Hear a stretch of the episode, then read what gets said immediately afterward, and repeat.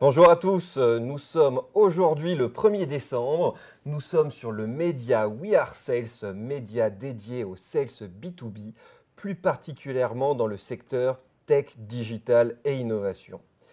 Aujourd'hui, nous allons travailler ensemble un sujet extrêmement intéressant qui est la réponse aux objections. Ça peut paraître effectivement plutôt banal, mais ça fait 12-18 mois qu'il n'y a aucun article de fond qui n'a travaillé effectivement ce sujet, un sujet extrêmement important, notamment parce qu'on arrive sur euh, la fin du Q4, hein. on est début décembre avec des objectifs commerciaux extrêmement ambitieux, donc j'imagine que vous avez vous tous la, la pression. On a donc décidé de réunir un parterre exceptionnel d'invités. Je vais vous laisser vous présenter chacun à votre tour. Qui veut commencer? Allez, honneur à Pauline. Exactement, j'allais me proposer. Ben, bonjour à tous, moi je m'appelle Pauline Brun, je suis Head of Sales Sharing Over sur la partie France.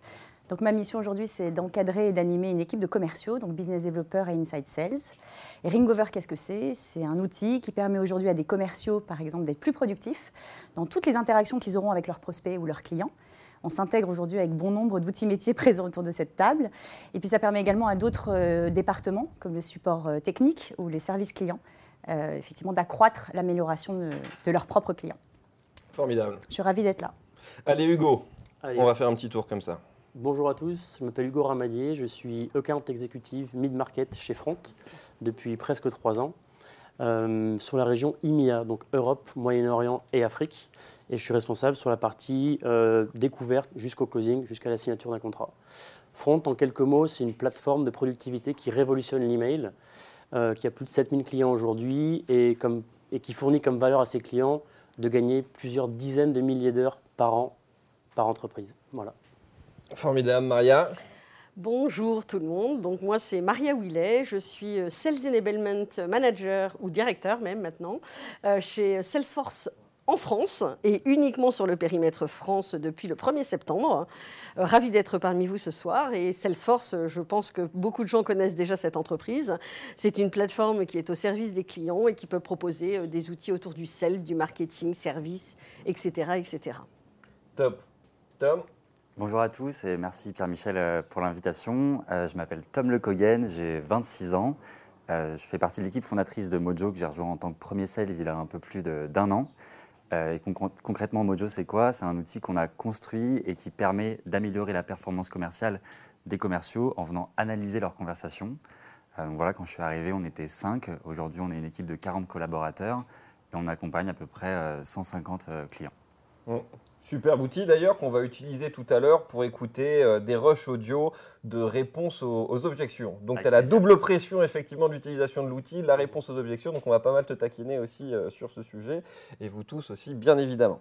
Alors ce que je vous propose c'est de rentrer déjà dans le vif du sujet et on va voir si on peut déjà se mettre d'accord sur la définition euh, de ce qu'est une objection. Peut paraître simple, mais c'est pas si évident euh, que ça. Hugo, je crois que tu as une bonne définition dont tu m'avais parlé quelques minutes avant le, live talk. Alors, je ne sais pas si c'est une bonne définition, en tout cas, c'est une définition que j'utilise assez souvent. Euh, pour moi, une objection, c'est euh, à un moment donné, dans le cycle de la vente, le commercial sait à peu près où est-ce qu'il va. Il connaît un peu les étapes pour arriver jusqu'à une signature, pour, pour convertir un prospect en client. Euh, donc, il y a un schéma euh, mental euh, tout au long des discussions qu'il a avec un prospect. Le prospect, lui, ne sait pas forcément ce qu'il en est, ne sait pas forcément acheter. Et donc, pour moi, les objections d'un prospect, c'est des questions qui vont survenir pendant des discussions avec le commercial. Ça peut être des questions, ça peut être des réactions impulsives, ça peut être un rejet, ça peut être simplement dire, faire des gestes physiques euh, avec son corps. Euh, c'est simplement ça. Donc c'est un, un- un arrêt sur image pendant le cycle de la vente qu'on aimerait bien être linéaire en tant que commerciaux, mais qui l'est jamais. Donc euh, voilà. Ok. Vous êtes d'accord avec ça? Ouais, plutôt. Moi, je suis plutôt d'accord. ouais. Ça marche. Une autre définition, peut-être, Pauline?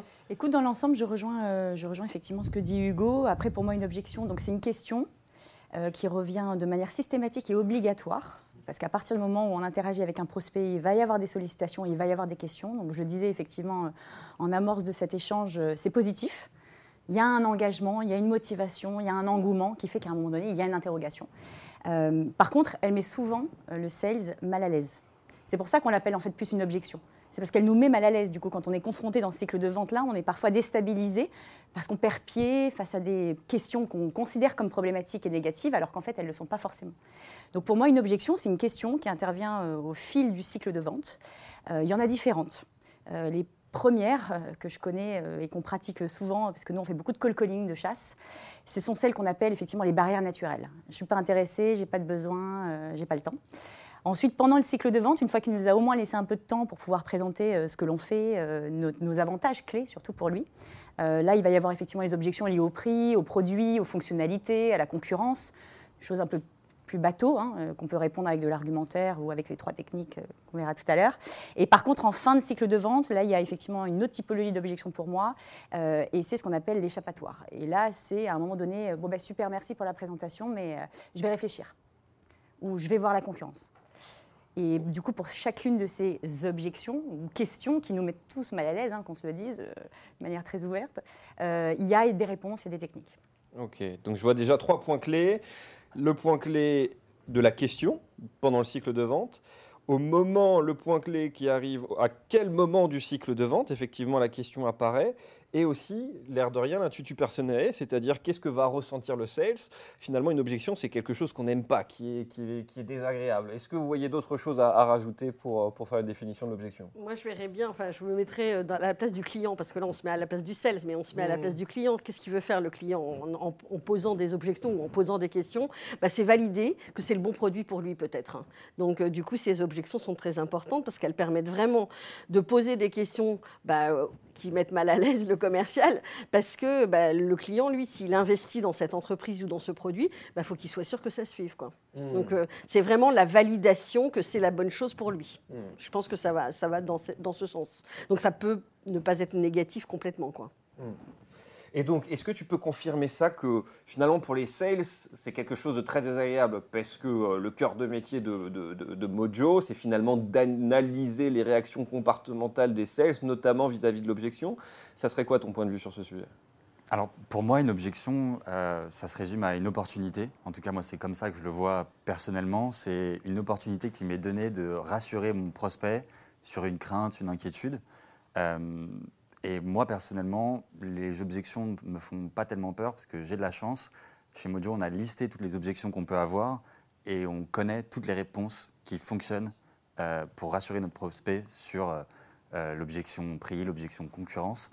et donc après, le, bah, le but, c'est d'arriver à y répondre correctement. Et c'est beaucoup plus simple quand il y a déjà un de tes collègues qui a trouvé une réponse qui fonctionne et qui te l'a partagée. Ok, dans le sens où vous avez déjà un catalogue de réponses finalement aux objections? C'est ça, en fait, on a essayé de se poser la question de quelles sont toutes les objections qui peuvent survenir lors de notre cycle de vente et quelle est là ou les réponses qui fonctionnent à cette objection. Ok. D'autres choses que vous voulez euh, rajouter avant qu'on valide cette, euh, cette définition? Est-ce qu'elle est qu'elle vous va? Moi, il y a déjà une chose sur laquelle j'aimerais un peu te, challenger, c'est que tu disais bah, finalement, une objection, c'est toutes les questions qui surviennent par rapport au cycle de vente, euh, pendant, le, pendant le cycle de vente.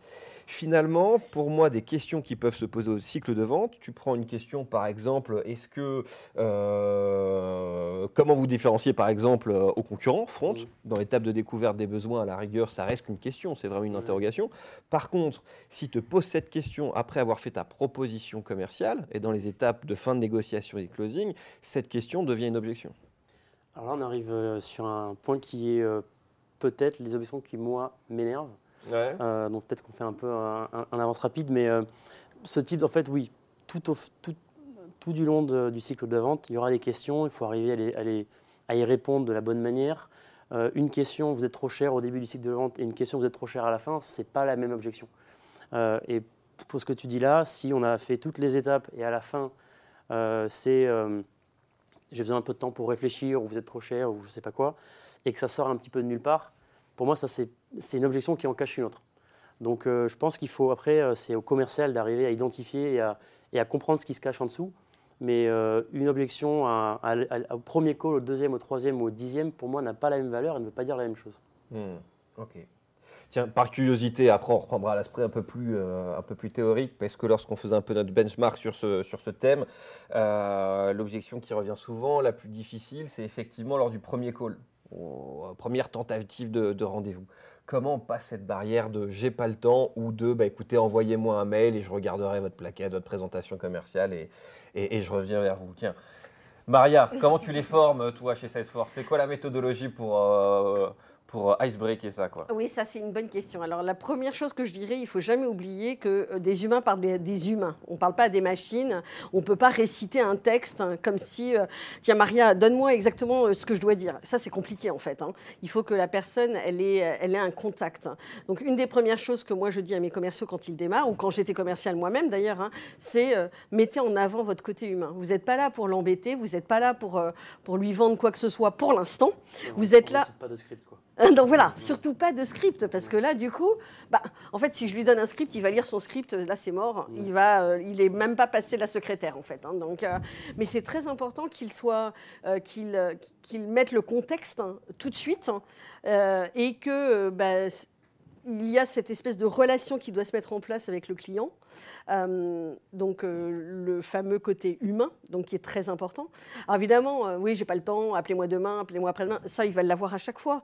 Mais euh, ben, c'est là en fait où il faut être, efficace en tant que sales, hein, puisque c'est ça le métier d'un sales, et, savoir lui proposer quelque chose. Ok, d'accord, vous êtes occupé, donc prenons rendez-vous. Tu vois, c'est essayer d'aller très très vite et d'être capable de répondre aux questions très très vite. hein. Et quand on est un sales et qu'on est en plein call, euh, il faut que l'esprit euh, se dise, OK, en fonction de la, ré- de la réponse qu'il va me faire, qu'est-ce que je vais faire après? Ok. Donc il faut anticiper euh, ce qui va se passer. Donc au final, il ne faut pas effectivement apprendre par cœur un pitch, un scénario de vente, mais néanmoins quand même bien travailler effectivement son call par l'étude du persona pour essayer de créer un lien du personnel, hein, pour icebreaker ce- cette première période. Absolument. Très important de faire des recherches hein, et de comprendre son client.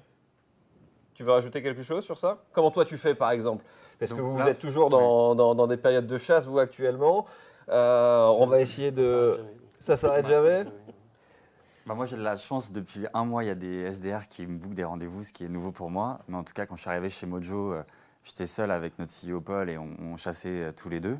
Et du coup, on appelait bah, des head of sales comme Pauline pour essayer de prendre rendez-vous et essayer de leur montrer ce qu'on fait chez Mojo. Euh, bah, je pense que déjà la préparation, c'est vraiment essentiel. Euh, si je call call Pauline, elle a forcément pas le temps de me parler, donc il faut que j'essaie d'être euh, assez rapide et, bref. Euh, et très certainement que je vais réussir à prendre un rendez-vous, mais elle va me dire bah ok, parfait, envoie-moi une invitation pour fin mai. Parfait. Et moi, bien sûr, ça va pas me convenir parce qu'en attendant, il faut, bien que je, je close certains deals. Et du coup, pour moi, là, il faut juste mettre en avant la valeur qu'elle va, qu'elle va manquer de maintenant à mai, en fait. Et en, en citant, bien sûr, quelques références euh, et de la valeur qu'on leur apporte actuellement, en général, ça, ça Donc fonctionne. l'empêcher de raccrocher, continue à parler quand même jusqu'à temps qu'elle raccroche le téléphone. Parce qu'il faut avoir quand même le, le, le- moment, l'écoute pour pouvoir raconter tout ça. Ouais, bah en fait, je pense qu'il faut, euh, une fois que tu commences ton call call, il faut pas déjà demander euh, est-ce que je te dérange, est-ce que tu as deux minutes? Parce que oui, forcément, je la dérange et non, elle n'a pas deux minutes. Donc en 30 secondes, il faut dire pourquoi je t'appelle et qu'est-ce que j'ai envie d'obtenir finalement. Et être très euh, bref. Alors la balance. Si Tom devait t'appeler, Mhm. qu'est-ce que tu aimerais qu'il te dise?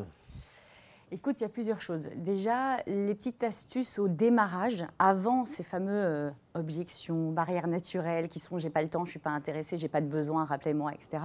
On peut éventuellement en amont éviter cela s'il y a un prescripteur en interne. Parce que je suis déjà passée par quelqu'un en interne qui du coup va me faire un peu de presse, ou parce que je lui ai déjà envoyé une invitation LinkedIn avec un petit message personnalisé et qu'en plus je lui ai envoyé un SMS, pourquoi pas? Euh, Peu de gens aujourd'hui utilisent le SMS, sauf que bah, c'est aujourd'hui le moyen de communication le moins utilisé en chasse. hein. On utilise énormément de téléphones. Euh, nous, en tout cas, ce qu'on permet avec Ringover. On utilise énormément aussi euh, bah, la visio euh, et les rendez-vous physiques, le porte-à-porte. Mais le SMS, pas trop. Donc, si déjà en amont, on va dire qu'on a euh, interloqué à un moment donné le prospect de différentes manières, quand on va l'appeler, Peut-être qu'il va se dire Ah, elle me dit quelque chose. Alors attends, est-ce que je ne l'ai pas vu sur du LinkedIn? Est-ce que j'ai pas reçu un SMS d'elle? Bon, je ne vais pas non plus pouvoir l'envoyer bouler euh, tout de suite. Donc, ça, c'est effectivement préparer le terrain en amont, je dirais. Après, c'est plus facile à dire qu'à faire, mais c'est une certaine rigueur. Il faut s'organiser pour, pour pouvoir euh, y aller et, le faire de, de la meilleure des façons. Et après, ce que j'aimerais qu'ils me disent, je, pense effectivement, je rejoins Maria sur le fait qu'avoir un script, ça fait, ça fait robot et, ça fait je, je te vends quelque chose tout de suite. Et aujourd'hui, euh, c'est pas ce qu'on attend quand on est appelé et quand on est chassé. Ce qu'on veut, c'est nous apporter de la valeur effectivement ou qu'on suscite mon intérêt. Et donc, il y a quelques petits trucs. Il y a un mot, si je devais en retenir un, c'est justement. euh, qui peut parfois être utilisé par les sales. Donc sur j'ai pas de besoin, j'ai pas le temps et je suis pas intéressé. Justement, je comprends. Effectivement, avec votre, poste de head of sales aujourd'hui, vous êtes extrêmement prise. C'est pour ça que je vous appelle, que ça va durer moins de deux minutes et que j'aimerais convenir avec vous d'un autre rendez-vous en fonction de votre planning. Justement, vous n'avez pas de besoin, ça m'intéresse. Pourquoi? Est-ce que vous seriez en mesure de me dire ce que vous avez à l'heure actuelle et qu'est-ce qui pourrait vous manquer? Essayez d'être curieux par rapport aux autres acteurs du marché ou enfin, lancer une petite punchline comme ça. Mais ce justement-là, c'est pas un script, c'est pas un grand dialogue ou monologue, mais c'est un petit mot qui va rassurer parfois le sales quand il va être confronté à ces fameuses barrières naturelles de j'ai pas le temps, je suis pas intéressé, j'ai pas de besoin. Donc on peut peut-être l'utiliser ce justement. Et pour revenir sur ça, si je peux, c'est euh, j'adore ce mot. Je l'utilise pas souvent et je pense que je vais en prendre note et l'utiliser, mais ça permet aussi de, rebondir sans être pushy, sans être chiant, agressif et, le commercial un peu véreux qui a envie de, absolument de parler au, prospect alors que le prospect n'a pas envie.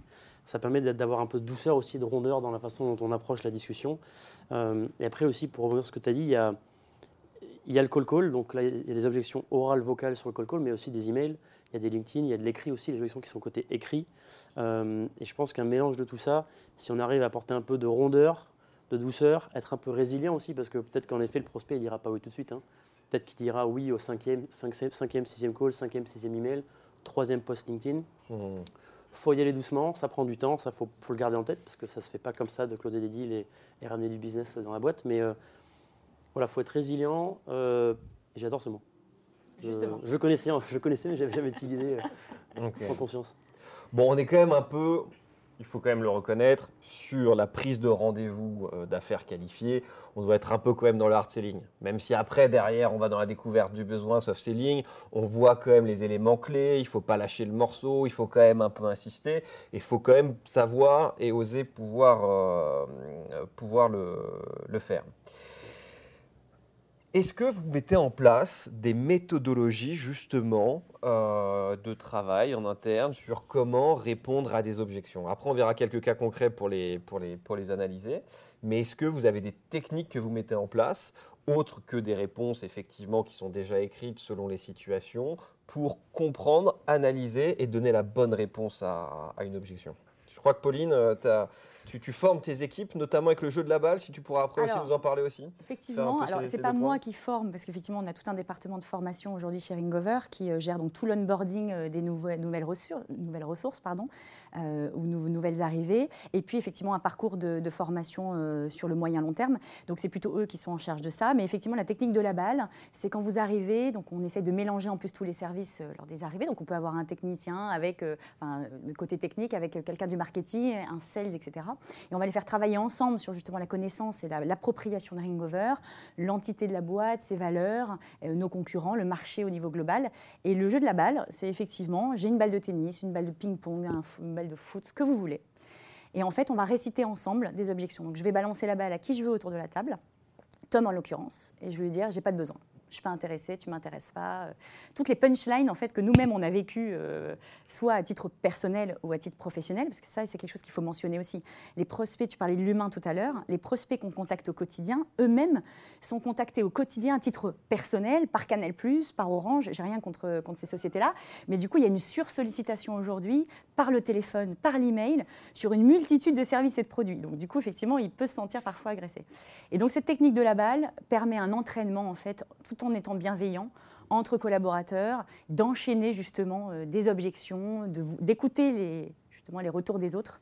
Et c'est assez formateur. Donc c'est effectivement ce qu'on utilise euh, dans le cadre de l'onboarding. Effectivement, pour savoir improviser, hein, il faut avoir de la répartie, il faut savoir effectivement euh, rebondir.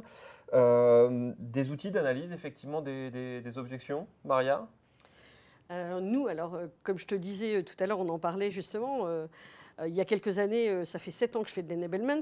Il y a quelques années, on travaillait beaucoup euh, ces, objections. depuis 3-4 ans, on ne fait plus de formation sur les objections. Par contre, on a retourné le, problème. plutôt que de dire on va répondre à des objections spécifiques, on va demander à nos commerciaux de comprendre quelles sont les valeurs de Salesforce, qu'est-ce que ça va apporter aux clients. Donc en fait, on a arrêté de répondre aux objections, parce qu'en fait, on considère que c'est des questions et pas des objections. Mais on a retourné euh, les. Et maintenant, on les forme sur quels sont les avantages d'avoir Salesforce chez le client, qu'est-ce que ça va lui apporter et quel est son retour sur investissement. Donc en fait, qu'est-ce qui, qu'est-ce qui se passe?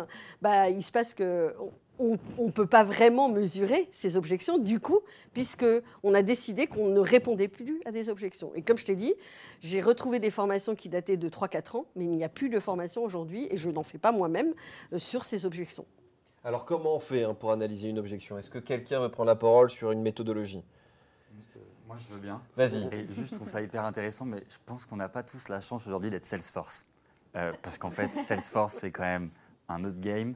Et euh, je pense que certaines, certains d'entre nous autour de la table, on a des objections et la réalité, c'est qu'on doit y répondre. Euh, on n'est pas le numéro un de notre marché et euh, il faut qu'on. Peut-être pas encore, mais en tout cas, il faut, il faut y répondre d'une manière claire. Et donc, nous, chez Mojo, il y a deux points. Le premier, c'est déjà connaître les, les objections qu'on va avoir. Ça me paraît hyper bête ce que, je dis là, ou peut-être naïf, mais quand on est nouveau et qu'on arrive chez Ringover, chez Front ou chez Mojo, faut qu'on ait conscience un peu de la liste des objections qui peuvent survenir. Une fois qu'on a ça en tête, eh ben, on va chercher à connaître les meilleures réponses.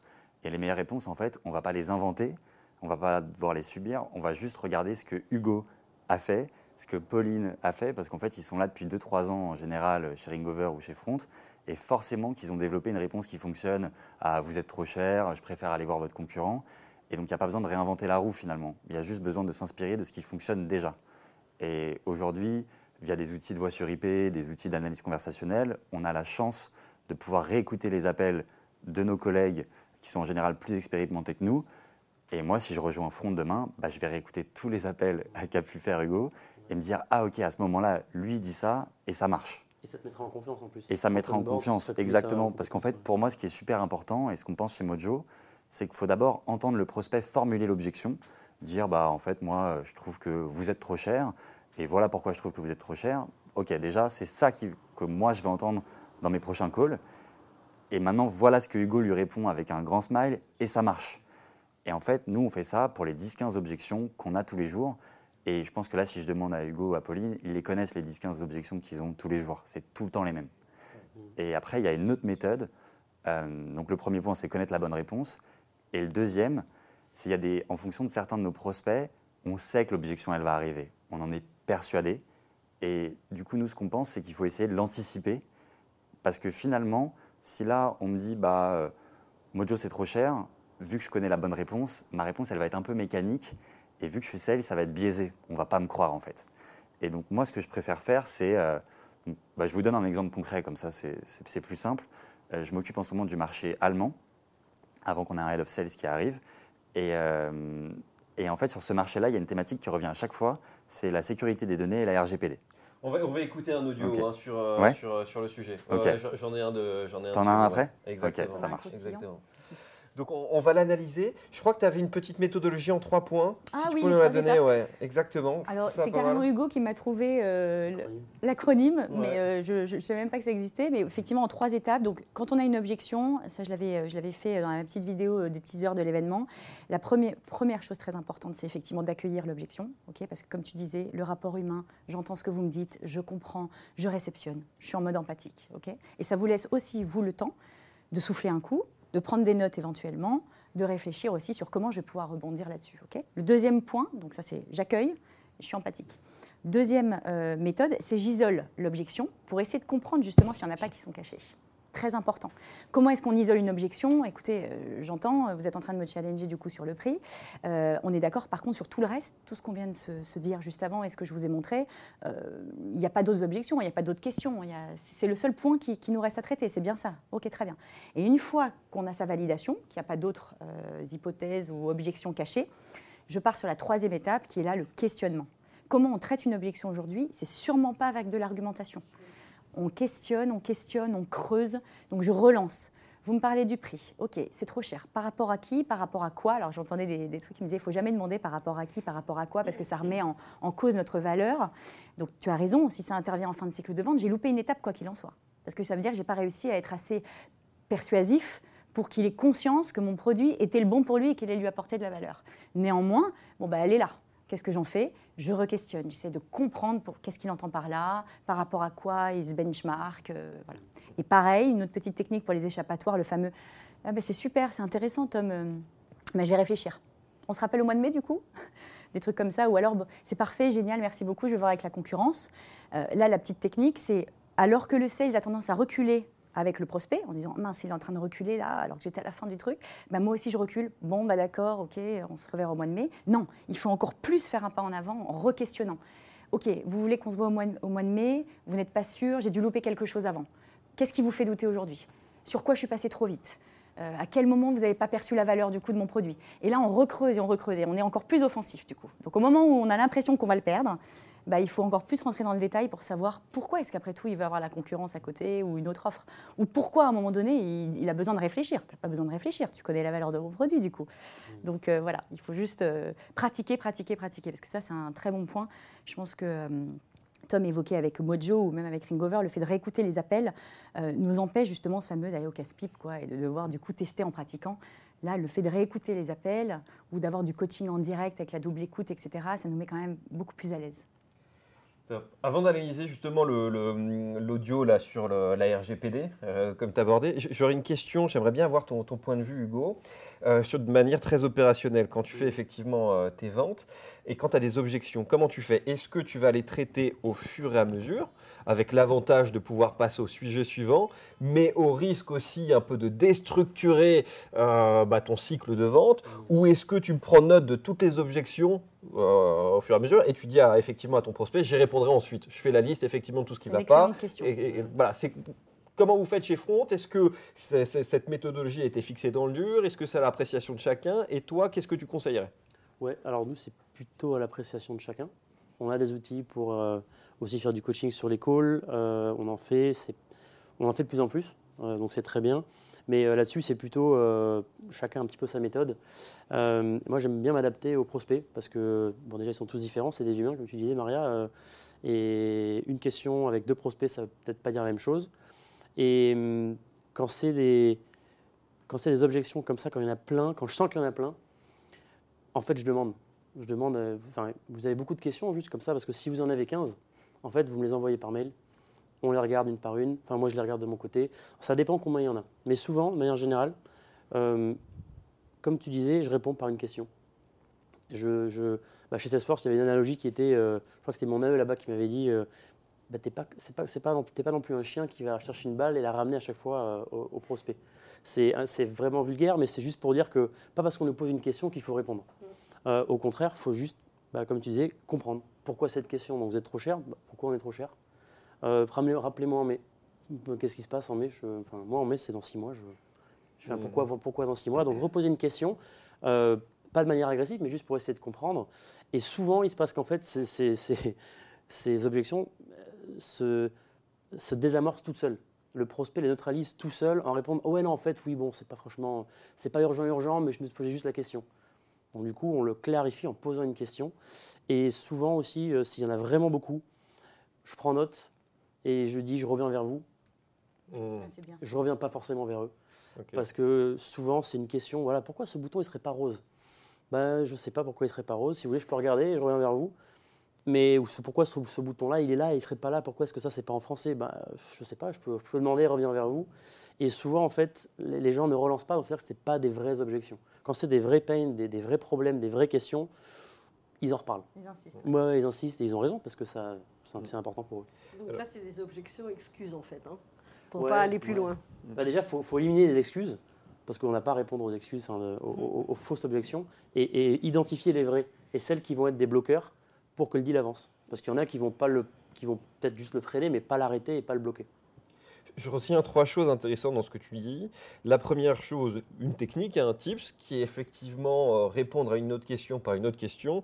Attention, faut pas aller non plus dans la caricature. hein, euh, c'est combien Ah bah t'es prêt à payer combien Ah bah t'as combien dans ton portefeuille Ah bah ça dépend, etc., etc. Et on s'en sort pas, un peu comme au souk. Donc c'est très intelligent de le faire, mais il faut temporiser.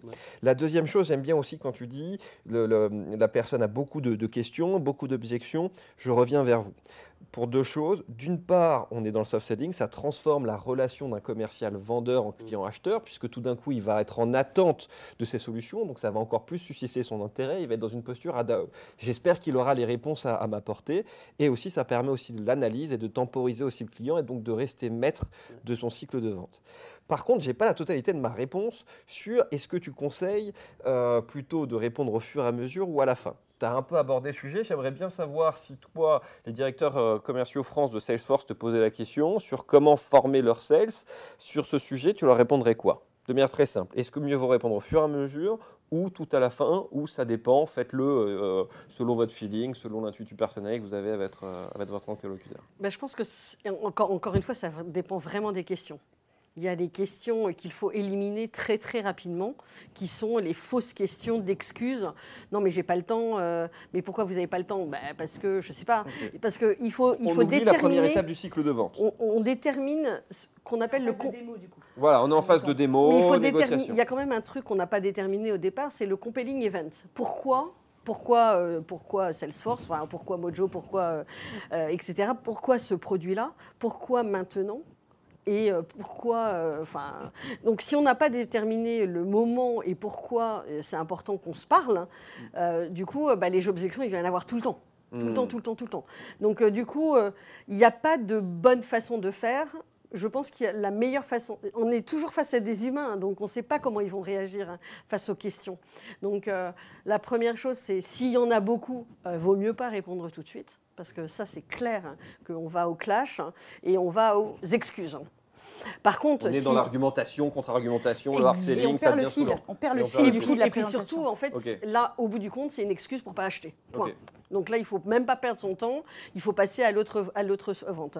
Par contre, si jamais c'est une objection qui a qui est enfin qui peut vraiment faire basculer la vente d'un côté ou de l'autre, là, je pense qu'il faut prendre le temps de répondre. Mm. Il ne faut jamais, de toute façon, jamais confondre vitesse et précipitation. On ne vendra pas plus vite parce qu'on répondra plus vite. C'est vrai. D'accord? Donc, euh, vraiment très important de, de bien comprendre pourquoi il a cette objection. Qu'est-ce qui va faire que, et c'est pour ça qu'il faut poser des questions, et sans, sans que ce soit de l'inquisition, mais poser des questions pour comprendre pourquoi il a cette objection. Si c'est sur le prix, bah, pourquoi on est trop cher hein? Euh, pourquoi il a regardé notre solution ou pourquoi on, se parle si euh, tu penses que dès le départ c'est trop cher. Hein. Donc, donc ça veut dire qu'on n'a peut-être pas fait bien notre travail au départ de qualification. Donc, euh, mais c'est très très important de, de balancer le tout de suite et la réflexion plus tard. Hmm. Enfin, répondre plus tard. Ça peut dépendre aussi de la complexité de la solution, de la longueur du cycle de vente. On va en reparler. Ce que je vous propose, euh, j'aime bien ces petits interludes avec des cas concrets. On va s'écouter euh, deux objections. On va commencer par euh, l'objection sur le recording, puisque ça, correspondait un peu à ton anecdote sur, sur l'Allemagne. J'ai toujours rêvé de dire ça. la régie, si vous pouvez m'envoyer la piste numéro 2, objection recording, s'il vous plaît. J'avais une dernière question là qui vient de me revenir, c'était sur la partie GDPR, justement, vous êtes obligé de demander, on est obligé de demander en début de call si le client est OK. Il y a l'enregistrement qui apparaît en haut, et c'est comme ça que ça se fait. Exactement. on ne peut pas. Enfin, nous, on vous recommandera d'être GDPR compliant, surtout qu'il n'y a pas d'enjeu. Aujourd'hui, on a moins de 20% des calls où les gens refusent d'être enregistrés. Donc, pour nous, c'est vraiment quelque chose qu'il faut mettre en place. vous avez, j'ai plus en tête vos outils de visioconférence. On a Zoom. Google Meet. De toute façon, Zoom, Google Meet ou Microsoft Teams, c'est la, la, fonctionnalité est par défaut. Tu auras en haut à gauche pendant le meeting. Et au moment de rejoindre le meeting, tu auras une pop-up euh, avec un texte paramétrable. Et tu dis, bah, ce, meeting va être enregistré.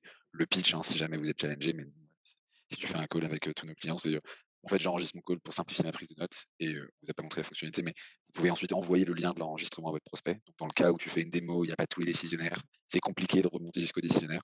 Tu peux highlight les moments très importants de la démo. Tu vois, pas, pas, pas 15 minutes, mais ne serait-ce qu'une minute et de le mettre dans un mail de follow-up en disant bah, voilà la minute importante de la démo, en espérant évidemment créer une accroche. Donc c'est très commercial. Euh, mais tu peux envoyer ce lien. D'accord. 15 minutes, mais. Ok. Alors j'espère que vous avez bien tous entendu euh, l'objection. Alors, qu'est-ce que vous en pensez effectivement de cette réponse à l'objection? Écoutez, la solution Mojo qui enregistre le, le call, est-ce que c'est RGPD compliant? Moi, j'ai mon analyse, et qui est qui est mi bonne mi molette quoi, hein, un peu entre les deux quoi. C'était un client qui était où ça En France? C'est un client ça français, ouais. Ah oui, c'était pas ton anecdote. Bon. Ok. Alors déjà, il y a, le- il y a la question de est-ce est-ce que c'est une objection? Parce que effectivement, je pense plus que c'est une question. Euh, là aujourd'hui, on est tous confrontés à ça. Moi aussi, j'ai souvent, euh, mais les données sont stockées où? Est-ce que vous êtes RGPD Est-ce que vous êtes bien français? Bon, effectivement, pour moi, c'est pas vraiment une objection. C'est plus une question sur ok, euh, comment vous fonctionnez et dans quel cadre légal, si demain je m'engage avec vous, euh, je vais évoluer. Après, sur la réponse, euh, c'est Paul, c'est ça? Ouais, c'est Paul, exactement. sur la réponse euh, de Paul. Euh, écoute, je la trouve. Il, prend effectivement en comparaison d'autres acteurs pour lui dire bon, bah, qu'est- qu'est-ce que tu utilises en visio? Et comme tu utilises ces acteurs-là, euh, c'est à peu près sous le même régime que moi. Quelque chose comme ça.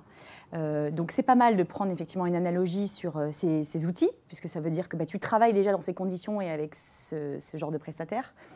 Après, est-ce que le, le prospect là est convaincu de la réponse? Ça, je vous laisserai débattre. Moi, je vais rajouter un truc. Euh, je trouve que sa réponse était bonne, le bon ton, euh, un peu rassurant. Euh, en, en- tu utilises Zoom, ouais, bon bah, c'est pareil, ça change pas grand-chose, donc c'est rassurant. J'aurais même dit, si c'était le cas, euh, bah, on bosse avec des boîtes qui sont dans des secteurs euh, ultra touchy niveau data. Je sais pas, des assurances, des banques, euh, ce genre d'entreprises qui ont des, des- des- des restrictions, des policiers autour de, de la donnée qui sont beaucoup plus euh, restrictives que les vôtres, donc euh, t'inquiète pas. J'aurais dit un truc ça en Ouais. plus pour, pour compléter. Bah non, mais c'est, je suis, je suis d'accord avec toi. En fait, l'anecdote que je voulais vous raconter, du coup, euh, là, on est sur le marché français. Et sur le, le marché allemand, en fait, c'est euh, bah, une crainte, une objection, euh, si on peut appeler ça, qui est quasi systématique. Et du coup, j'ai raté plusieurs ventes à cause de ça. Ouais. Euh, ce qui n'est pas grave, hein, on progresse et on va apprendre. Mais donc, en gros, ce, qui- ce que je fais maintenant, j'ai un, un premier call où on fait une discovery, une qualification, vous connaissez tout ça. Et avant le deuxième call, du coup, la démo, euh, ce, que je, dis, c'est en fait, bah, je pense que vous avez bien compris ce qu'on fait chez Mojo. euh, et j'imagine que vous vous posez peut-être des questions vis-à-vis de la RGPD et du traitement des données. Euh, je comprends bah, potentiellement vos craintes et vos inquiétudes. Avant qu'on passe à la démo et à la valeur qu'on peut vous apporter, je vous propose qu'on parle de ça dès maintenant. Parce qu'en fait, en faisant ça, du coup, je vais gagner leur confiance dans la réponse que je vais leur apporter parce que c'est moi-même qui, qui- je me doute que c'est une crainte pour eux. Alors que ce que je faisais au tout début, c'est que j'attendais qu'ils m'en parlent. Et là, j'avais une réponse qui fonctionne, mais qui était un peu trop mécanique. Et en fait, ils ne me croyaient pas réellement. Ils, ils mettaient en doute ma parole, euh, parce qu'en effet, je récitais un peu mon pitch. euh, alors que là, en fait, je leur apporte la même réponse, mais c'est moi qui propose d'en parler. Et c'est là où nous, on pense que chez Mojo, il y a certaines objections qui sont classiques et systématiques, et c'est à nous de venir en fait les aborder de manière totalement euh, transparente. Et là, en fait, les gens, même si c'est la même réponse, les gens nous croient. Et si tu attends, si tu réagis face à l'objection ou la question du prospect, tu sens que le prospect est moyennement euh, chaud de ta réponse, là tu te justifies. Et quand tu te justifies, Ah c'est oui. Tu sors les rames. C'est ouais. compliqué. Donc, ouais, Et du coup, c'est ce que je voulais vous dire. Nous, Ouais, c'est dans nos- anticipation, tu- Voilà, tu, tu parlais de ça. C'est ça que je voulais bien. dire. En fait, c'est bah, un, ok, connaître la réponse, mais en fait, quand, des fois, on les connaît si bien qu'elles sont Mhm. mécaniques et qu'on remet en doute notre parole. Du coup, essayons de les anticiper. Et là, en fait, les gens nous croient réellement. Tu dis quelque chose qui est très intéressant et qui fait tout le sujet effectivement d'aujourd'hui, c'est maîtriser les objections de ses clients, c'est aussi maîtriser son cycle de vente, augmenter son taux de closing et améliorer l'onboarding aussi derrière de, de ses sales. Donc c'est à prendre en compte, ne pas être passif vis-à-vis de l'objection, mais effectivement toujours de l'anticiper et de les faire intervenir dans les formations et finalement mettre les points délicats, délicats dès le début après avoir connecté. Parce que le premier point, c'est connecter avec son interlocuteur pour qu'il soit ouvert et que ses objections soient honnêtes. Et ensuite, appuyons d'abord où ça fait mal et finissons effectivement par les sujets qui seront faciles, qui amènent derrière au closing. Ce qui me donne envie de dire finalement par, par rapport à la question précédente que est-ce qu'il faut attendre pour pouvoir répondre aux objections? Bah, À la rigueur, non. Mieux vaut les traiter tout de suite et au contraire faire en sorte que les objections apparaissent le plus rapidement possible pour ne pas perdre du temps Moi, je Ouais. pense que- ouais. et accélérer le taux de closing. Ouais. Non? Tu es moyennement je- d'accord avec Je ça? suis mitigée parce que parce qu'en fait, euh, donc, de- chez Ringover et même dans mes expériences passées en tant que sales, bon, je faisais pas mal d'élevage aussi, mais j'avais cette technique d'entonnoir, vous savez, où on Mm. démarre de large et on doit arriver là. Et souvent, quand tu es confronté à un prospect qui t'interroge énormément, qui a tout de suite des objections, donc effectivement, comme tu as dit, s'il y a des objections qui sont bloquantes, elles t'empêcheront de toute façon de passer aux étapes d'après. Donc il vaut mieux les traiter tout de suite et même les anticiper. Mais à l'inverse, des fois, quand tu te laisses un peu malmener, du coup par le prospect, ah ben, du coup, tu n'as plus ta cadence. Donc, en fait, c'est plus toi qui maîtrise le flot euh, de ton entonnoir. Et donc, euh, c'est ça qui me fait un peu peur dans le fait de dire, bah, on n'a qu'à répondre euh, au, voilà, fil au fil de l'eau. C'est un peu risqué parce que, et ce que j'aime bien, l'une des meilleures, en tout cas, démos que j'ai eues, je tairai le nom de l'entreprise, mais en tout cas, le, le sales est arrivé en démo, donc c'était en visio. Et il m'a dit, voilà, j'ai pris 20 minutes de votre temps. Je vais, donc carrément, il a quantifié le temps il me répétait même souvent, il nous reste 5 minutes, etc. Bon. je n'ai pas pris en mode c'est trop rigoureux.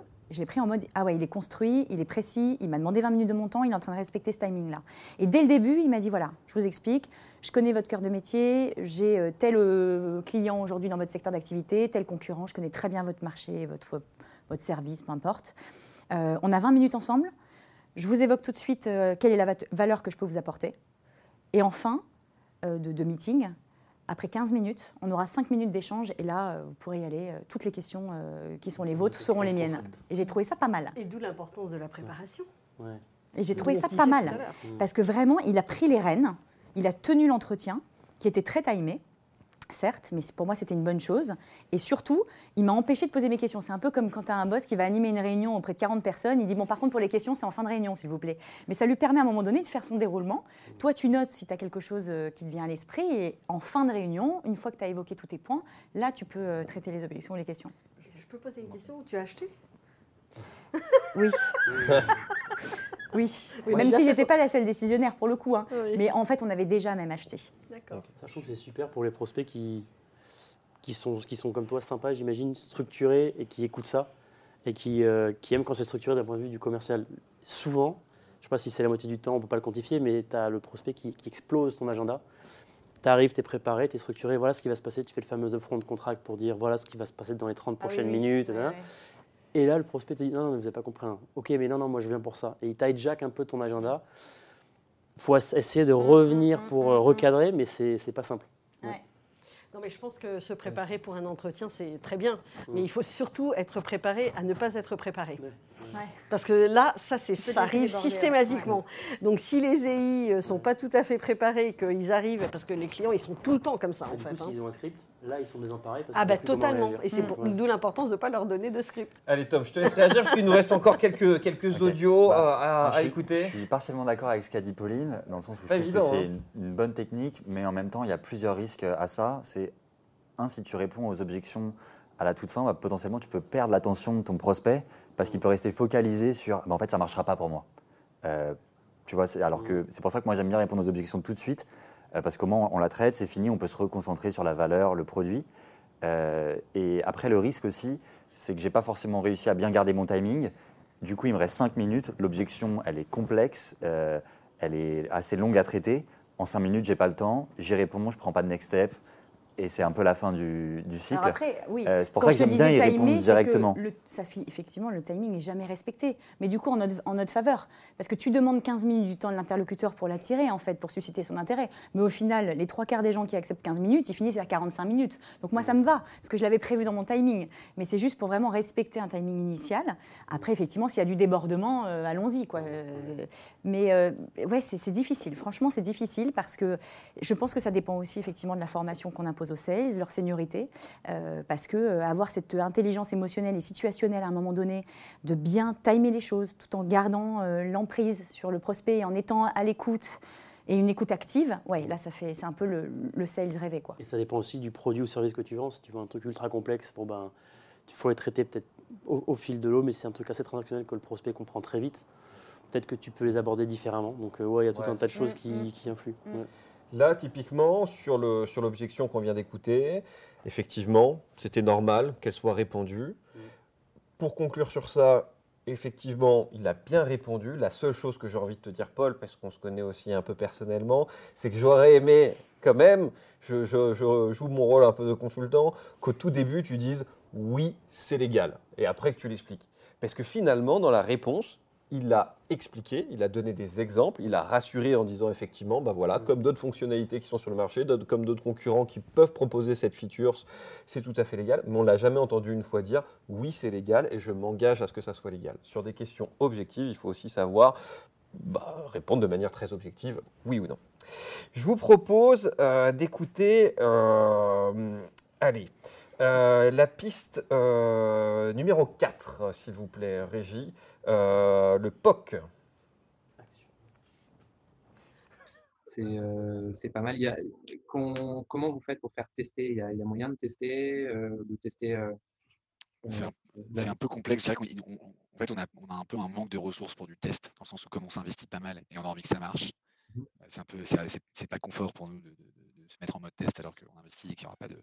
Imaginons que ça marche pas. Euh, et je trouve même en engagement, si tu veux, comme nous on s'engage à fond, c'est pas mal aussi que ça soit réciproque. Ce que je dirais le, le- le truc avec lequel on peut être confort, c'est de se dire que vous avez un premier mois euh, résiliable quand vous voulez. Si vous sentez qu'il n'y a pas d'adoption, si vous sentez que tout ce, que- ce dont je vous ai parlé, c'est pas en train de se passer. Et euh, ça, je suis plutôt à l'aise. Ouais, c'est un truc comme ça que, que Ouais, j'imaginais. bah parfait. ok. Euh, ok. Alors après un mois, le temps que ce soit installé et tout. euh, Oui, enfin, évidemment, on s'entend sur le- la date un départ, mois, mais ouais, ouais, mais ok. je vois, c'est- je- évidemment, faut, on Ouais. n'est pas con, quoi. Ok, ok, ok. Euh, non, mais je trouve ça pas mal. Je trouve ça pas mal. Je trouve ça pas mal.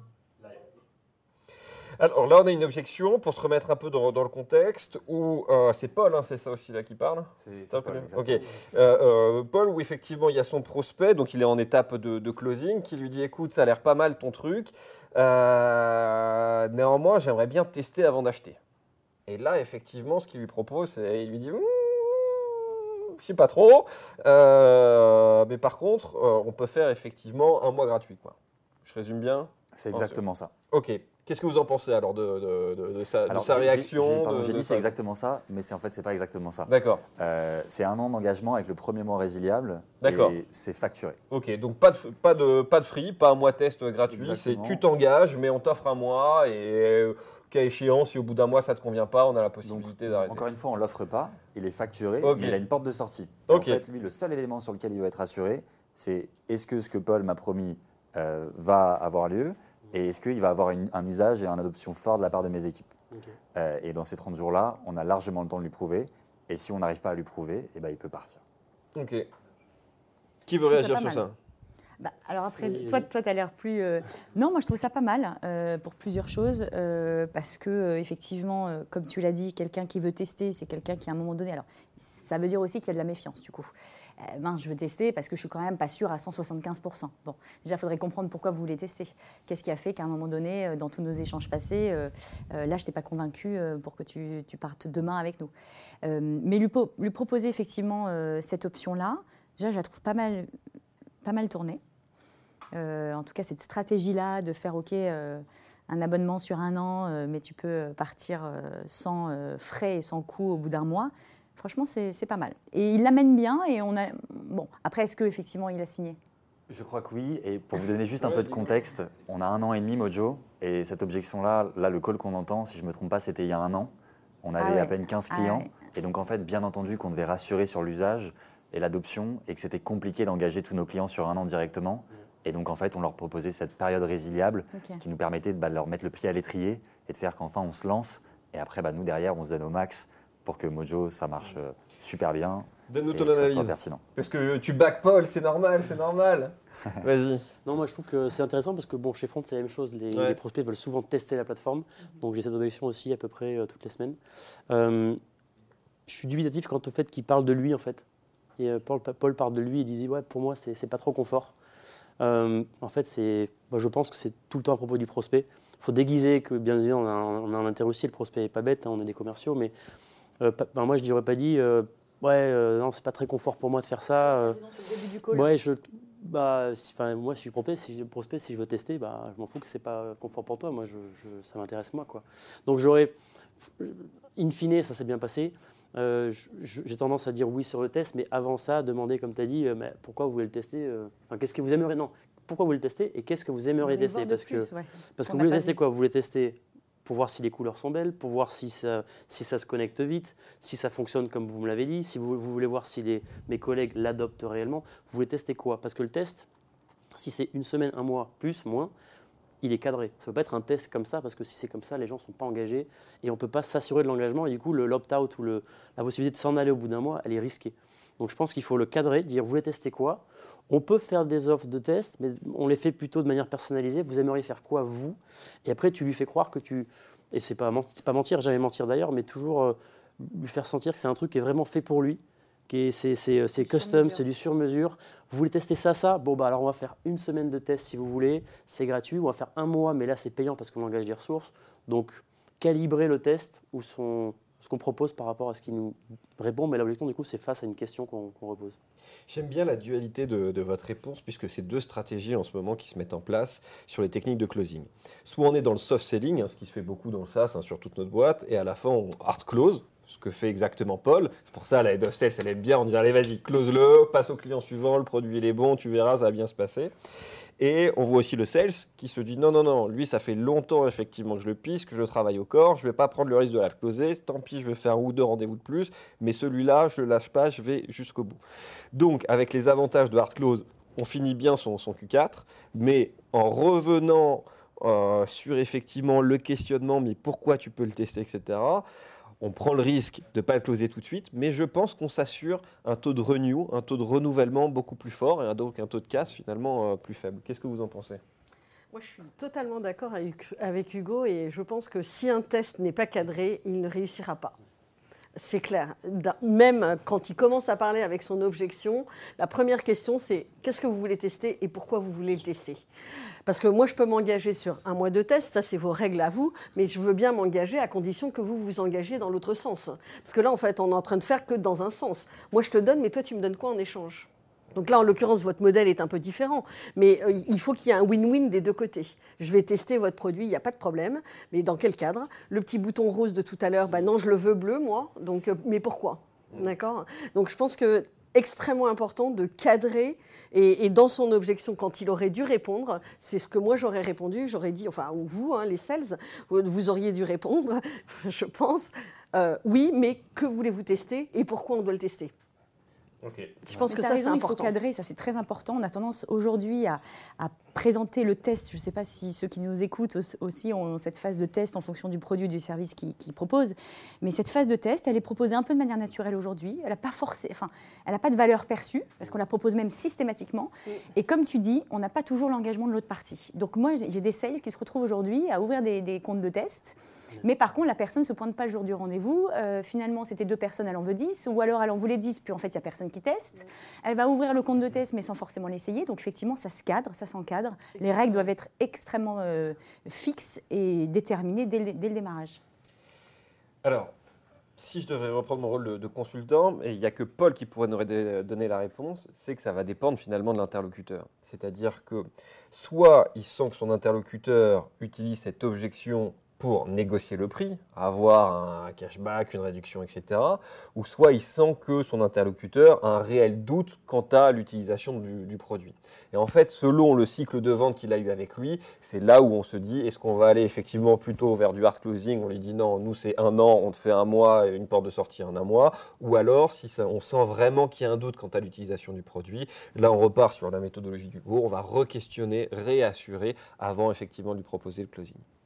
Ça vous va comme finalité avant de passer au. Ouais, c'est bien. Ouais, je pense au Rush les, les, les, deux, les deux Je suis la Suisse, hein, ce, oui, ce soir. Juste ouais, les deux méthodes arrivent au même résultat. Parce que a mis en dualité. Mais... Je pense que les deux méthodes arrivent au même résultat. Et avec du soft closing, on peut arriver à un résultat de closing même à la fin du call. Ouais. Et lui, en fait, c'est plus leur, leur donner l'impression que c'est eux qui contrôlent. Oui, mais ce que je veux te dire aussi, c'est que si tu n'as pas perçu que euh, derrière, c'est une technique de négociation de prix. Moi, je t'attrape et je te refais parler pendant des plombes. Au bout d'un moment, tu vas faire 10 rendez-vous avec moi. Ton head of sales va dire Allez, accorde-lui 10% de réduction et passe au, client suivant.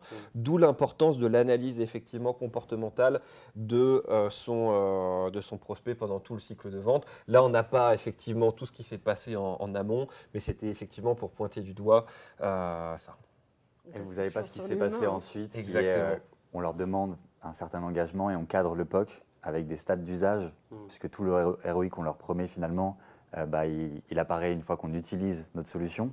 Et donc ce qu'on leur demande, c'est que nous, on va être à fond derrière leur compte, même si c'est une période de test qui est résiliable et qu'on n'a aucune assurance qui reste avec nous. On va quand même être à 200%. Par contre, on leur demande la même chose. c'est-à-dire euh, d'aller sur la plateforme, de réécouter des appels, de s'entraîner. Et donc, on cadre le POC, ce qu'on ne faisait pas du tout au début. Et on a eu quelques déceptions. Et maintenant, quand on offre un POC, eh ben, on demande certaines contreparties en retour. La réciprocité.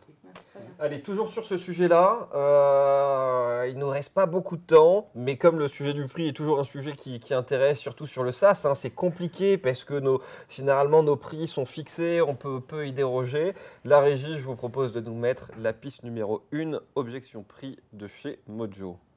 On n'a pas beaucoup parlé, mais c'est vrai que, et c'est une des objections qui revient très souvent, c'est pas, pas donné, hein, mine de rien. 89 euros par, euh, par sales, euh, ça revient à, à presque aussi cher que notre CRM, si tu veux.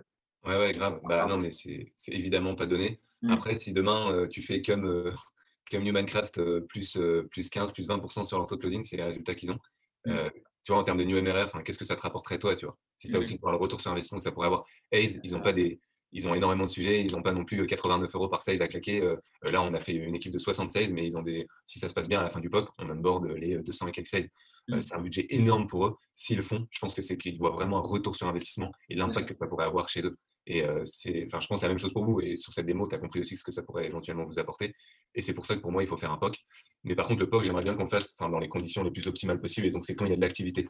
Tu me disais de le faire ouais, éventuellement quand ça serait calme cet été et tout. Mais pour moi, si on fait un POC, il faut qu'on le fasse quand il y a des calls, quand il y a du closing, quand euh, il y a du call-call, etc. Parce que si on le fait et il n'y a, euh, pas de volume de call, bah, on n'aura pas d'analytics derrière. Et à la fin du POC, bah oui, c'est trop cool Mojo, mais on ne l'a pas trop utilisé bah, parce qu'on n'avait pas trop d'activité en ce moment. Tu vois? C'est vrai ce que tu dis. Donc moi, je, je- je suis tout à fait d'accord d'attendre peut-être un peu que bah, les sales soient prêts à mettre une solution en place, ça c'est à toi de juger, mais il faut qu'on le fasse à un moment où il y a de l'activité, sinon on n'arrivera pas à évaluer euh, le ROI. et pas évaluer. Allez, Maria, je te, je te sens bouillonner parce que là, on a beaucoup de choses dans cette. euh, Je pense que dans tu cette commences à me connaître. Déjà, la première chose, j'aurais jamais répondu à sa question. euh, oui, c'est vrai, on est cher. Ben non, c'est pas vrai, on n'est pas cher. hein. C'est quoi la valeur de mon produit? C'est pas le prix que je vais payer, c'est la valeur que je vais vous donner. Donc, j'aurais jamais commencé par répondre oui, oui, vous avez raison, c'est cher notre produit. Ben non, c'est pas le cas. Notre produit, il va vous apporter quelque chose dont vous avez besoin aujourd'hui. Vous vous souvenez, on a qualifié vos besoins, c'est ça, ça, ça, ça. Et notre produit répond, ça tombe bien à ça, ça, ça, ça, ça. Donc du coup, en fait, il ne va pas vous apporter, vous n'allez pas payer euh, le, le prix, vous allez payer la valeur que ça va vous rapporter. Et en fait, vous n'allez pas non plus dépenser de l'argent, vous allez gagner de l'argent avec ce que je vais vous donner. Exactement, vous allez gagner de l'argent. Donc euh, là, vraiment, j'aurais pas commencé par dire oui, on est cher. Donc, Jamais. toi, t'accueilles pas, tu Ah, conseilles non. pas d'accueillir, mais s'autoriser à dire non, je ne suis pas d'accord. Non, je- j'ai pas dit qu'il fallait dire non à l'opposé, mais il faut pas dire oui, je suis cher.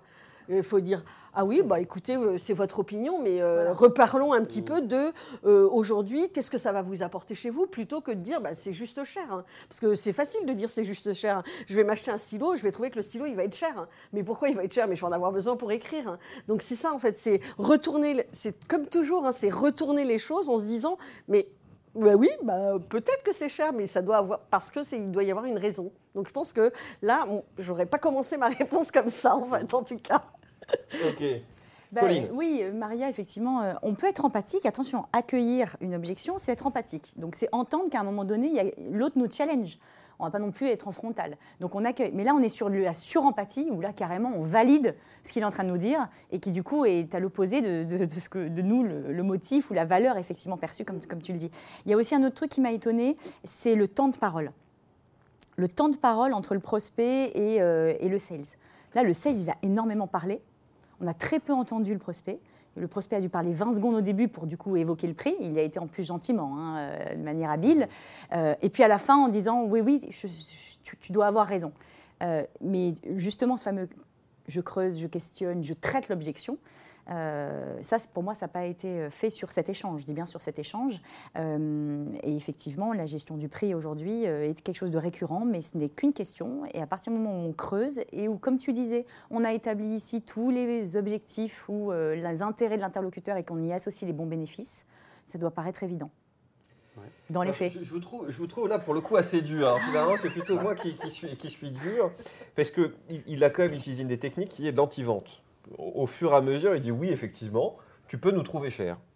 Fine. Bon, il a dit oui, on est cher. Bon, après, c'est quand même réaliste. qui vous dérange, c'est c'est pas donné. Parce que- à mon avis, c'est Voilà. on, Mais- connaît pas le mais d'un autre côté, parce- son interlocuteur. Parce que le Et puis on client. n'a pas toute la. Exactement. Oui, le, le c'est terme, sûr. en effet, un peu familier, c'est pas donné, c'est pas le meilleur terme. Je pense qu'il veut dire que ça représente un investissement et je comprends ça. Mais il ne faut pas oublier quand même que le prospect en face l'a comparé à un CRM, qui est quand même un outil beaucoup plus complet, qui dit c'est le même prix du CRM. Donc il met déjà quelque chose en parallèle d'autres choses.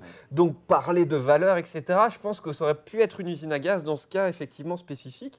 Il a quand même joué sur un truc qui est... Alors là aussi c'est touchy, il ne faut pas l'utiliser à l'extrême, mais effectivement l'anti-vente, en disant oui, c'est un produit à forte valeur ajoutée, tu t'es déjà mis d'un CRM, c'est l'étape d'après. Si c'est pas le bon pour- moment pour toi, effectivement, On de peut- l'argent, quoi. on peut le reporter.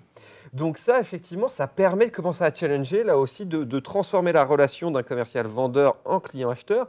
Là où je pense, effectivement, que ce n'est pas forcément un bon choix, c'est quand il cite le nom d'une entreprise, on est, euh, bah, Humancraft, eux, l'utilisent, en plus 15 à 20%. On a dû dire, bah, mais mon coco, nous, on n'est peut-être pas Humancraft, on n'a peut-être pas les mêmes moyens, on n'a même pas les mêmes outils. À part ça, je trouve que le, là, le coup de l'anti-vente était plutôt pas mal. Moi, j'aurais réagi aussi avec une question. Comme tu as dit tout à l'heure, euh, déjà faire une analogie, s'il compare à un CRM, tu peux très bien dire bah, écoute, ouais, enfin, 89 euros par personne par mois, c'est c'est deux restos. Enfin, c'est pas non plus euh, énorme. Euh, Au-delà de ça, euh, Tu vas dans des bons restos. Oui, ouais, ouais, deux bons restos en fin de quarter. Euh, non, mais ça serait dire euh, bah, d'après toi, pourquoi est-ce qu'on est, pourquoi est-ce qu'on est pricé à 89 Et tu poses la question juste d'après toi, pourquoi on a ce prix-là? Enfin, on a, on a 300 250 clients, et d'après toi, pourquoi on a ce prix-là? Mais vraiment une question euh, honnête, légitime, et tu le laisses parler? Et c'est d'ailleurs une collègue qui m'a dit ça il n'y a pas longtemps, qui était chez euh, une boîte, dans une boîte euh, à Dublin, une boîte euh, SaaS, et qui m'a justement donné ce, petit tip, cette question à poser quand on dit mais vous êtes cher. Ouais, mais d'après vous, pourquoi, pourquoi est-ce qu'on est, à ce prix-là? Pourquoi est-ce qu'on n'est pas cher, mais pourquoi est-ce qu'on est à ce prix-là? Il y a forcément une raison, non? Et tu le laisses parler. Je sais pas si ça marche tout le temps, en tout cas, je, je pense pas, mais en tout cas, ça peut être un truc utile pour justement pas se justifier et narrer, narrer, narrer, dire des choses et sortir les rames. Oui, c'est ça. En tout cas, pour défendre mon collègue, je pense que ce qu'il a bien fait, c'est de parler, de dire qu'il comprend C'est que ça représente un soit investissement. à l'exercice. Euh, Oui, deux, merci. il a cité des entreprises que son interlocuteur connaît, qui sont du même secteur, du secteur du recrutement, et qui parlent à ce prospect-là, et qui, eux, dépensent cette somme-là pour une valeur, enfin, pour un ROI. Et donc, en effet, c'est peut-être pas la meilleure réponse à l'objection prix, mais bravo Grégoire, c'était pas mal du tout. Bravo Grégoire. Et merci hein, d'avoir euh, Bah oui. prêté euh, l'exercice. Alors, on a beaucoup de, de, de, de- de rush encore audio. Malheureusement, bah, ça fait déjà euh, une heure euh, qu'on papote euh, ensemble. Euh, donc, on va devoir commencer à conclure. Avant ça, vous êtes tous des, des sales aguerris ou même head of sales euh, ou anciens, anciens sales. J'aimerais bien qu'on fasse un petit tour de table, vous, de votre carrière professionnelle. Quelle est soit le, finalement l'objection qui vous énerve le plus au quotidien, que vous êtes le plus énervé, ou l'objection la plus rigolote que, que vous ayez eue euh, jusqu'à jusqu'à présent Qui en a une en tête là pour commencer? La plus drôle, euh, c'est je vais en parler à ma grand-mère. Ah Et là, du coup, je me dis, ah oui, d'accord, il va en parler à sa grand-mère. Mais du coup, à quel moment, en fait, euh, j'ai loupé cette étape clé que le décisionnaire ou le signataire, c'est la grand-mère? Euh, Et après, bah, là, effectivement, je creuse. Euh, je dis, bon, bah, d'accord, votre grand-mère, pour quelle raison j'ai loupé une étape Euh, Mais si la décision ne reposait que sur vous, vous diriez plutôt oui ou vous diriez plutôt non? Euh, du coup, le fait d'avoir son, son accord. Et puis, celle qui m'agace le plus en ce moment, mais surtout que j'ai- j'ai pas mal de, personnes de mon équipe qui, qui nous regardent. Donc, c'est celles euh, pour lesquelles on est confronté au quotidien aujourd'hui en call calling.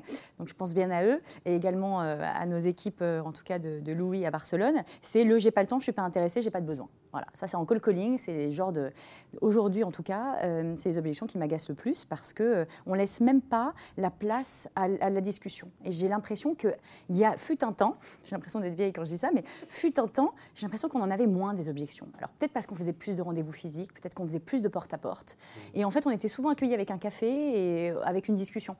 Aujourd'hui, le refus, il est quand même hyper catégorique, il est quand même violent. On est obligé de former nos sales sur euh, l'appropriation du nom.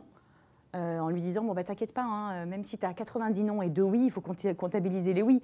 Enfin, on en est carrément à là. Donc euh, ça c'est celle qui m'agace un peu. Mais encore une fois il faut que les sales euh, trouvent des trucs et astuces, trouvent effectivement des leviers en interne de- de- des prescripteurs, contactent par n'importe quel biais, n'importe quel canal aujourd'hui leurs prospects pour être plus pertinents. Voilà. Hugo? Moi, j'ai pas d'anecdote rigolote, j'en ai pas en tête là tout de suite. Par contre, celle qui m'agace, j'en ai et euh, c'est souvent. C'est soit l'un ou l'autre. hein. Vous si vous avez les deux, vous pouvez dire les deux. C'est souvent euh, vers le- la fin du cycle de vente, donc on se rapproche du closing, donc il y a un peu l'excitation qui monte, il faut, faut, pas la- faut un peu la cacher, mais elle monte quand même. C'est, euh, on nous sort un truc, on n'a pas vu venir, et ça sort de nulle part.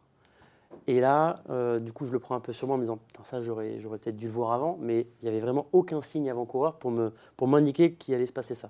Et c'est quand le prospect ouais, sort un truc un peu de nulle part, sorti du chapeau, C'est un exemple là Pff, ça va être quoi? Ça va être euh, là tout de suite à chaud. euh, Alors non, je n'ai pas d'exemple concret malheureusement. J'adore en avoir un. Mais c'est du coup c'est plutôt des, des, i- des- des suppositions que moi je fais pendant le cycle vente et c'est des questions que j'ai oublié de poser. Euh, et ça, ça tombe un peu comme un, comme un cheveu sur la soupe. Et là je me dis pourquoi maintenant? Pourquoi est-ce qu'il n'a pas posé cette question avant? Pourquoi est-ce que moi, je n'ai pas posé cette question avant, avant aussi? Et du coup, ça déstabilise un peu parce qu'on a l'impression que c'est fait. Mais en fait, non, ça rallonge encore de quelques semaines, quelques mois le cycle de vente.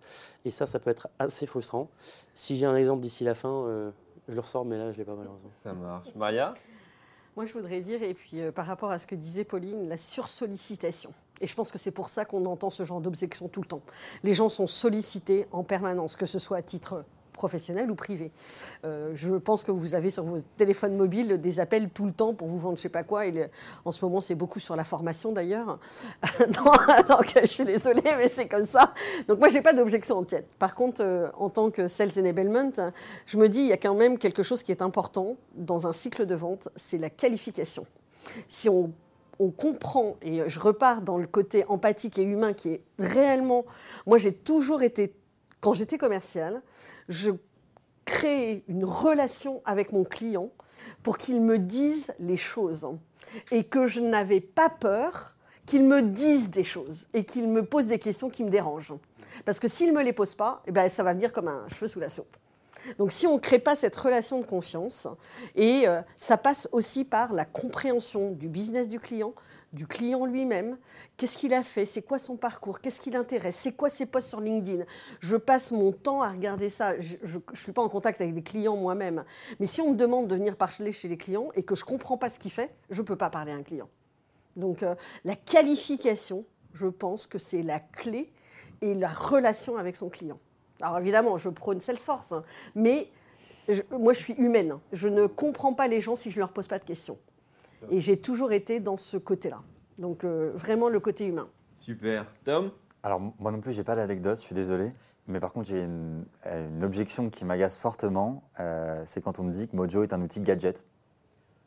Hmm. Voilà, c'est un gadget, super. Et Alors, tu réponds comment?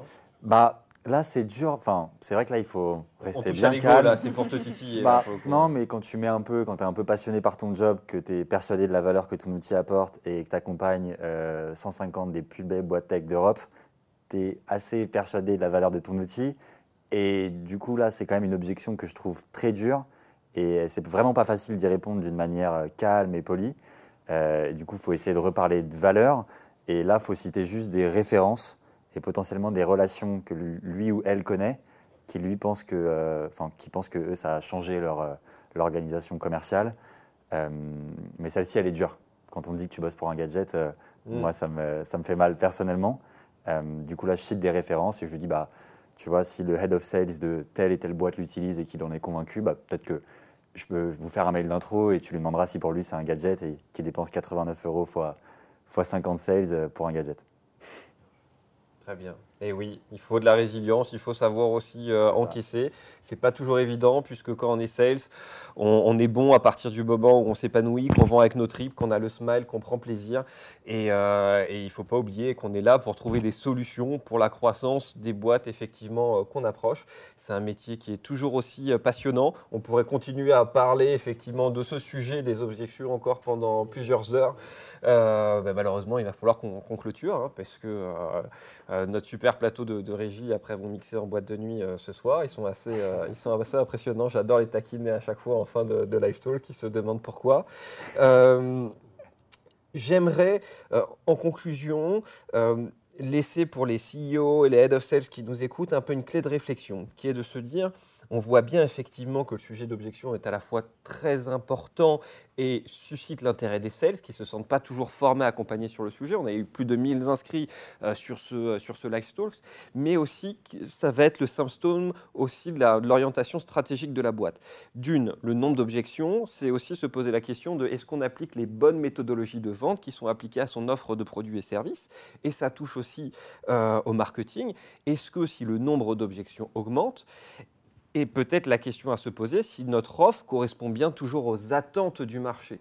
Et en ça, effectivement, le KPI, le suivi des objections de manière quotidienne et de pouvoir les mesurer est extrêmement importante pour la réussite de vos équipes commerciales, pour l'épanouissement de vos sales et aussi le succès de vos entreprises.